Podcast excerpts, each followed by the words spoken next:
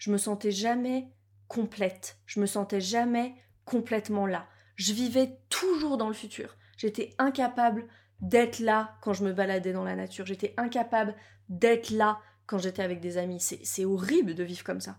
J'étais toujours dans le futur, toujours dans qu'est-ce qui peut se passer, toujours dans je suis pas en train de travailler, je devrais travailler, toujours, toujours là-dedans. Et j'en avais marre en fait, c'était fini.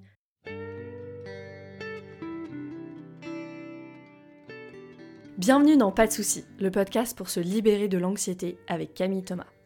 Je suis Camille et avant d'être coach de santé, j'ai été une grande anxieuse. Je me suis libérée de l'anxiété le jour où j'ai compris que ce n'était pas dans ma tête. Pas de soucis, c'est le podcast pour celles et ceux qui sont fatigués par tout ce qu'ils ont essayé et qui savent qu'ils ont le pouvoir de guérir de l'anxiété naturellement. Alors si tu veux vivre sans anxiété et que tu as l'intuition qu'on ne t'a pas tout dit, ce podcast est pour toi. Je te retrouve tous les lundis pour explorer les pistes qui te permettront d'accéder au calme à l'intérieur de toi. Je suis hyper heureuse d'être avec vous pour ce premier épisode, hyper excitée aussi à la sortie de ce podcast qui va être véritablement le premier podcast francophone sur l'anxiété et sur comment guérir naturellement de l'anxiété. Donc dans ce premier épisode, euh, ce que je voulais vous partager, c'était vraiment mon histoire avec l'anxiété, comment j'en suis arrivée là où je suis aujourd'hui à vivre sans anxiété. Maintenant, j'ai plus peur de le dire. Et je voulais commencer par une citation qui a vraiment été le début un petit peu de, mon parcours, qui a été une grande réalisation. C'est une citation de Carl Gustav Jung qui dit Si tu ne rends pas l'inconscient conscient, il dirigera ta vie et tu l'appelleras le destin. Et quand j'ai lu cette citation, je me suis dit waouh J'avais l'impression que c'était ma vie résumée en une citation. Vous savez, quand on dit euh, le temps guérit les blessures. Je pense pas que le temps guérisse les blessures, je pense que ça permet juste aux blessures de plonger encore plus profondément en nous et de venir nourrir les mécanismes de défense qu'on a déjà en place. Donc, quand je pense, moi, un petit peu euh, voilà, à, mon enfance et à là où ça a commencé. J'aime bien, euh, je sais pas si c'est une citation, mais j'aime bien cette phrase qui dit quand les parents critiquent les enfants ou quand il se passe des choses difficiles à la maison, les enfants n'arrêtent pas d'aimer les parents, les enfants arrêtent de s'aimer eux-mêmes. Et c'est vraiment ça qui se passe. Quand il arrive des choses difficiles dans le quotidien, dans la maison, quand on est jeune, la version jeune de nous va commencer à se juger, à se critiquer pour les choses difficiles qui se passent à la maison. Et puis ensuite, à travers les âges, jusqu'à notre âge euh, adulte, on continue cette pratique d'autocritique, de jugement, d'abandon de nous-mêmes, on la continue.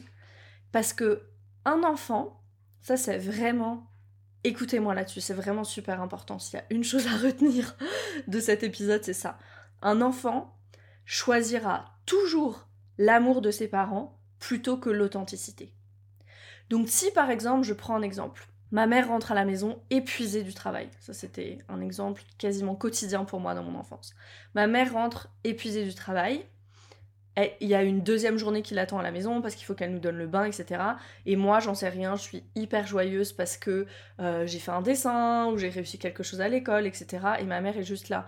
Non, pas maintenant Camille, euh, là il faut que euh, on aille prendre le bain, on enchaîne qu'est-ce que l'enfant va imprimer? L'enfant, il va imprimer que c'est pas safe d'être joyeux, d'exprimer sa joie, parce que si j'exprime ma joie, je perds l'amour de maman. C'est un exemple hypothétique. Et ça, ça s'imprime. Et puis vers l'âge de 7-8 ans, ça se cristallise, et puis c'est les lunettes qu'on porte pour la vie, ensuite. Et donc c'est pour ça qu'un enfant choisira toujours l'amour de ses parents plutôt que l'expression de soi, l'authenticité. Pourquoi? C'est tout simple, parce que sa survie en dépend sa survie en dépend. Le bébé humain, c'est une des créatures les plus dépendantes pour sa survie qui est, euh, même dans la nature. Si vous regardez euh, les animaux, les bébés animaux, ils sont indépendants beaucoup plus vite. Un petit éléphant, par exemple, il marche quasiment tout de suite. Euh, pareil pour un petit cheval, etc. Imaginez combien de temps ça met pour un bébé. Un bébé, si on le laisse 24 heures, 48 heures, il va mourir. Donc c'est logique qu'il choisisse l'amour de ses parents parce que sa survie en dépend.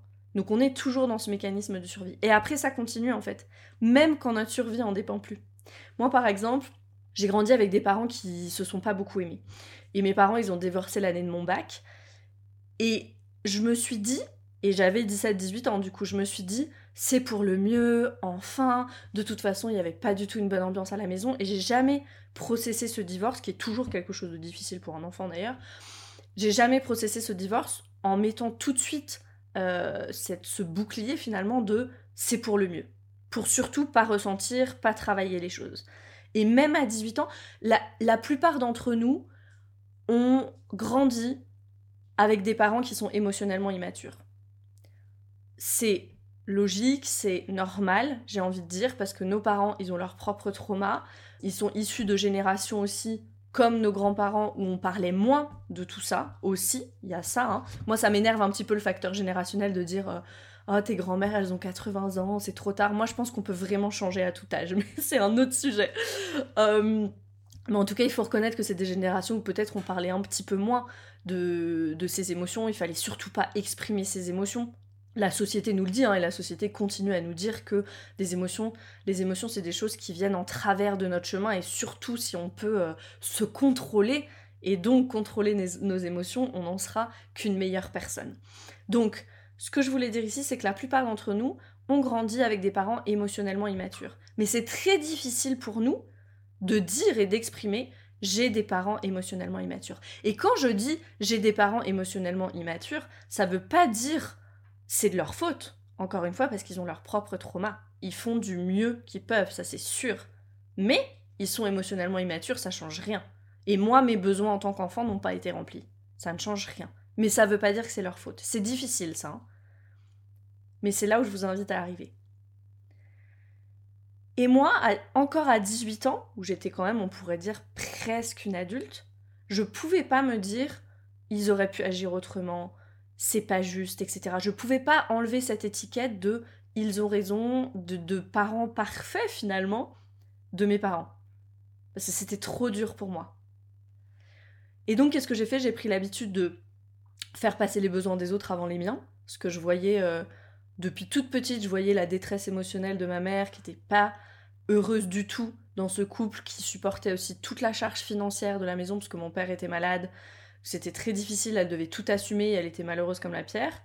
Et donc moi, pour pas peser encore plus sur maman, pour avoir l'amour de mes parents, surtout, j'ai fait attention à tout, j'ai fait tout ce qu'il faut, tout ce qu'on attendait de moi. Fallait que je fasse le tampon entre mes parents. Ça, c'est ce que je pensais, qu'il fallait que je fasse le tampon entre mes parents. Ma sœur, par exemple, avait un mécanisme de défense tout à fait différent. Ma sœur, elle allait se cacher dans sa chambre dès qu'il y avait une dispute moi, il fallait que je sois là et que je fasse le tampon. Donc ça, ça va dépendre aussi de nos blessures euh, plus profondes, de, nos personnalités, etc. Et puis mes parents ont divorcé, on est parti à Paris, et quelques euh, mois plus tard, ma mère a rencontré quelqu'un. Et là, je suis tombée dans une déprime proche de la dépression. Je me levais plus le matin, la journée me semblait complètement insurmontable, et là ma mère a dit, il faut que tu ailles voir un psy. ça a été le début de la fin. Pourquoi j'ai été dans cette déprime? Parce que j'avais perdu mon rôle. J'avais appris à faire passer les besoins des autres avant moi. Et c'était ce qui me faisait exister. J'avais besoin de cette validation. Et là, tout d'un coup, ma maman, elle avait plus besoin de moi. J'étais pas particulièrement douée en droit, je venais de commencer des études de droit, alors que j'étais super douée au lycée, j'étais dans les meilleures de la classe. Donc finalement, il y avait comme toutes mes identités qui s'effondraient. Donc, j'ai commencé à plus pouvoir me poser, me reposer, parce que je voulais surtout pas aller ressentir ce qu'il y avait à l'intérieur. Je pouvais pas faire face à ça. Et quand tu pratiques depuis l'enfance le fait de te juger, de te critiquer, de t'abandonner, et quand tout ce que tu as mis en place comme ça s'écroule d'un coup, c'est la panique à bord, c'est la déprime, c'est la dépression, c'est une anxiété qu'on contrôle plus. Donc j'ai commencé à plus pouvoir me poser je pouvais pas faire face à ça. Je me créais littéralement des journées qui commençaient à 7h le matin, qui finissaient à 22h le soir, pour surtout ne pas penser, avoir un trop plein d'activités, jamais, jamais me poser. Et puis un jour, je suis sortie de la maison à 7h du matin en pleurant déjà. Parce que j'étais épuisée en fait. J'étais épuisée, euh, j'avais un, système hormonal qui était complètement en vrac, j'avais de l'inflammation partout, j'étais épuisée. Et ça, ça a été le premier déclic. Ça n'a pas suffi, Ensuite, j'ai encore euh, continué avec des années d'études, des années de start-up qui étaient hyper stressantes, où j'étais à 200 à l'heure. Et puis je suis partie en Inde, ça c'était il y a 3 ans. Alors, Entendez-moi bien, il n'y a pas besoin de partir en Inde, il n'y a pas besoin de partir à Bali ou je sais pas quoi pour avoir un éveil spirituel ou pour commencer son chemin de guérison. Vraiment, je ne crois absolument pas ça. Euh, c'est juste que pour moi, l'Inde, ça a été clairement un accélérateur. Et pas l'Inde, j'aurais pu le faire en Europe, ça a été le yoga. Je suis allée pour faire une formation de yoga en Inde. Et là, j'ai pleuré toutes les larmes de mon corps pendant 30 jours. Il y a tout qui commençait à se débloquer dans mon corps. On avait un cours de yoga euh, qui était un cours d'étirement profond. Pendant ce cours-là, je pleurais à chaque fois, ça ne loupait pas. Parce que dans ces étirements-là, à l'intérieur de mon corps, il y avait toutes ces choses qui étaient bloquées, toutes ces émotions, tous ces ressentis, tout ce que je voulais pas aller voir, tout ce, tout ce à quoi j'échappais en allant dans ma tête, c'était là. Et là, avec le yoga, ça se débloquait. Et donc, je pleurais, je pleurais, je pleurais. Il faut quand même que je vous raconte cette première journée en Inde parce que ça vaut le coup. je suis arrivée en Inde, il fallait qu'on se prenne une carte SIM. Et alors, vous savez, en Inde, il fallait avoir tel papier du Yoga Institute pour aller chercher la carte SIM. Et puis on allait au bureau, il y avait personne. En Inde, ils ont un, un mode de vie qui est totalement différent d'une autre, surtout une notion du temps qui est totalement différente. Et moi, je bouillais, je bouillais. Il a fallu attendre jusqu'à 16h pour avoir ce papier, parce qu'à chaque fois qu'on y allait, la personne était en pause, la personne n'était pas là. Et j'ai terminé la journée en pleurant toutes les larmes de mon corps, en me disant que je pourrais jamais rester là un mois, que ça allait être trop pour mes nerfs. Et finalement, je l'ai fait, donc j'ai pleuré pendant 30 jours, mais finalement, je l'ai fait. Et ça, ça a été vraiment aussi le deuxième déclic où j'ai compris, ah tiens, il y a quelque chose d'autre en fait. Il n'y a pas que ce 200 euh, à l'heure en permanence, il y a quelque chose d'autre qui existe. Et j'ai commencé à comprendre qu'il faut revenir, qu'il fallait que je revienne à cette jeune version de moi, en fait. Et quand j'ai été en Inde, j'ai été voir aussi une docteure en Ayurveda. Je pensais qu'elle allait me dire comment me débarrasser de mon eczéma. Et finalement, on a fini par travailler sur mon anxiété, puisqu'elle a vu que c'était ça qui était le plus important. Elle a fini par me faire appeler ma mère pour lui dire que euh, voilà, je lui pardonnais, pour lui demander pardon, voilà, où j'ai encore pleuré évidemment. Et on a commencé à en fait se reconnecter. Elle m'a fait me reconnecter à cette jeune partie de moi. Et ça, ça a été le début aussi du chemin. Donc, il faut revenir à cette jeune version de nous qui a besoin d'être portée, d'être soutenu, d'être aimé, qui demande que ça en fait. Parce que l'anxiété, quand on comprend, et là moi c'est à ce moment-là que j'ai commencé tout doucement à comprendre ça, que c'est un état d'alerte dans le corps. Et cet état d'alerte, il vient de quoi? Il vient de ces jeunes parts de nous qui hurlent pour avoir de l'attention, pour avoir de l'amour, parce qu'elles l'ont pas eu plus tôt dans notre vie. Mais ça, on le repousse. Pourquoi on le repousse? Parce qu'il n'y a personne qui nous a appris à ressentir. À l'école, on parle jamais des émotions, il n'y a personne qui nous a appris à ressentir et on a peur de cette intensité. On se dit qu'est-ce qui va m'arriver? Est-ce que je vais perdre le contrôle? Et donc on commence à penser, à essayer de penser pour pas ressentir et s'échapper par la pensée. Mais le truc c'est que ça ne peut pas marcher fondamentalement, c'est de la logique pure ça. Ça peut pas marcher d'utiliser la pensée pour résoudre un problème qui est physiologique. On veut sortir d'un mécanisme qui est majoritairement physiologique par la pensée. Or, le trauma loge dans le corps. Ça, on le sait depuis bien des années maintenant. Le fait de penser, ça nous donne juste une illusion de contrôle et de pouvoir. Et ça marche pendant un temps. Puis après, ça marche plus. Pourquoi ça marche plus? Parce que ces parties de nous, elles hurlent de plus en plus fort. Et moi, ça a été vraiment mon chemin. Ça a été de comprendre que je m'en sortirais pas en analysant. J'allais pas m'en sortir en analysant tous mes mécanismes, etc. Ah, j'ai analysé, hein, je suis allée voir un psy pendant deux ans. J'ai tout analysé. J'avais compris tous mes mécanismes, pourquoi, du comment, avec mon père, avec ma mère. J'avais tout analysé. Par contre, je me sentais pas mieux. Je me sentais toujours aussi mal. Entendez-moi bien, j'ai rien contre la thérapie par la parole. Mais la thérapie par la parole, pour moi, c'est pas ça qui va à la racine du problème. C'est comme si j'étais dans un bateau il y a un trou dans le bateau, il y a l'eau qui commence à arriver dans le bateau, et puis j'enlève l'eau du bateau. J'enlève l'eau, j'enlève l'eau, ou j'essaye de colmater un petit peu le trou avec de la thérapie par la parole, avec voilà toutes ces choses qu'on peut essayer quand on a de l'anxiété qui marchent pas vraiment, qui vont pas à la racine du problème. C'est exactement ça. Et puis mon bateau, il continue tout doucement à couler, à couler, à couler un petit peu plus centimètre par centimètre. Et tant qu'on va pas véritablement réparer le bois, réparer le trou, tant qu'on va pas à la cause du problème, on va pas se sortir de l'anxiété. Donc je suis partie en Inde, j'ai pleuré pendant 30 jours, et puis quand je suis rentrée, j'ai commencé à mettre en place une nouvelle routine. J'avais rencontré Rachna, qui était docteur en nutrition holistique, c'était mes premiers contacts avec l'alimentation anti-inflammatoire, La docteure en Ayurveda m'avait donné des exercices de respiration à faire, donc je suis rentrée, j'ai recréé une nouvelle routine. Pourquoi? Parce qu'il fallait que je pratique autre chose. Depuis l'enfance, je pratiquais le fait de me juger, de me critiquer, de m'abandonner moi-même. Là, il fallait que je pratique autre chose. Oui, avec de la discipline, mais avec aussi beaucoup de compassion, avec plus de douceur. Il y a des parties de moi qui sont coincées à l'âge de 3 ans, qui sont coincées à l'âge de 7 ans, à l'âge de 9 ans, même à ma naissance, même moi je crois avant ma naissance.